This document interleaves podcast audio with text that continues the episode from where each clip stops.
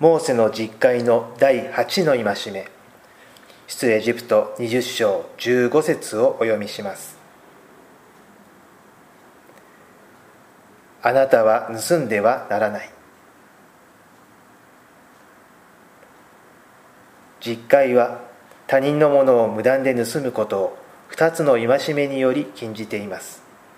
すなわち第8の戒めは盗む行為を禁じ。第10の戒めは盗もうとする動機を禁じています。聖書の神は人が物を所有する権利を認めていて他人の所有する権利を犯してはならないことを命じています。もし盗みを働いて他人の権利を犯すことがあればその盗みの罪による損害を賠償すべきことを命じています。また物や金銭に執着して欲に駆られて盗みを働くことのないように自分の持っているもので満足すべきことを教えています。さらに不足を補うために自らの手で働くことが大切であること。自分のことだけでなく助けを必要としている貧しい人々を顧みてできる限りの中で他者を助け養うべきことを進めています。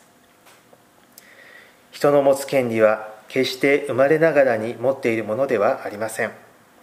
権利はそれを保障する大きな力があって守られるものです。